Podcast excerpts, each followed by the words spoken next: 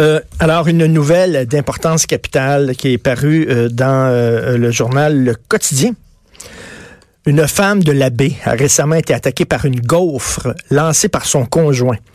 L'homme a été amené par les policiers au palais de justice de Chicoutimi mercredi, menotte au point afin de comparaître devant le juge Pierre Simard de la Cour du Québec. Le gars, il a lancé une gaufre à sa conjointe. La police a débarqué, le menotté et l'a envoyé devant le juge. Tu sais, on dit l'engorgement du système de justice. Il y a des gens là, qui ont commis des meurtres quasiment, il y a des gens qui ont commis des crimes incroyables, puis on est obligé de les laisser aller parce que le système de justice est engorgé. Ben, il est engorgé par des affaires de même un homme qui a lancé une gaufre.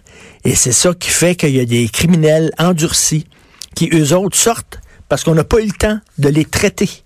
Alors, ils disent que la loi est très claire. Écoutez ça, la loi est très claire. On peut déposer une, accusation criminelle pour un individu ayant lancé une gaufre en direction d'une autre personne. L'article 268 du Code criminel canadien est très précis à ce sujet-là.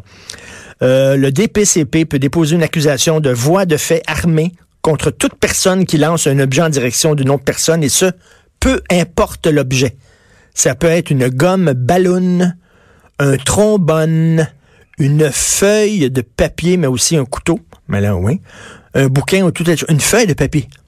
Tu sais, tu prends, mettons, une feuille de papier, là, ta, ta main en boule, là, puis tu lances ça sur quelqu'un, il peut déposer des accusations criminelles pour voie de fait armée contre toi.